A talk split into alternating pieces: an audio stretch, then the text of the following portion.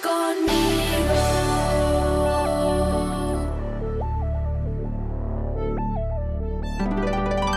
Un trabajo bien hecho.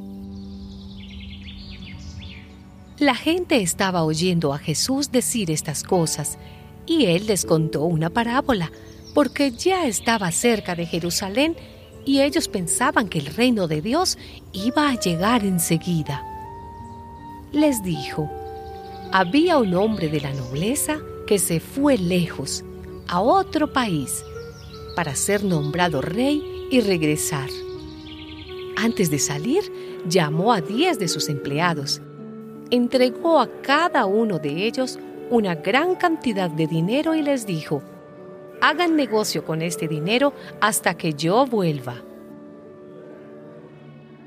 Pero la gente de su país lo odiaba y mandaron tras él una comisión encargada de decir, no queremos que este hombre sea nuestro rey.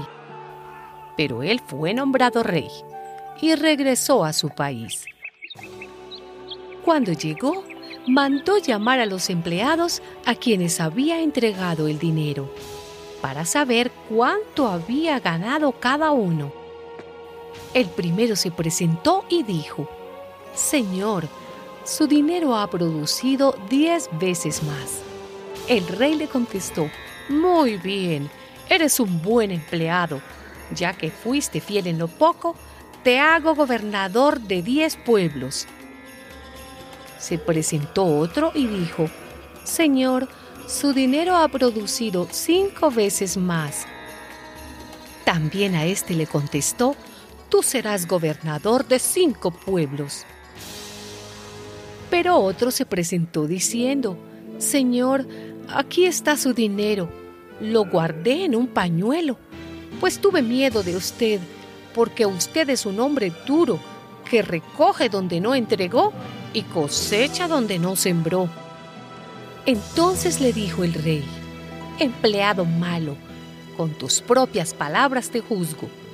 Si sabías que soy un hombre duro, que recojo donde no entregué y cosecho donde no sembré, ¿por qué no llevaste mi dinero al banco para devolvérmelo con los intereses a mi regreso a casa?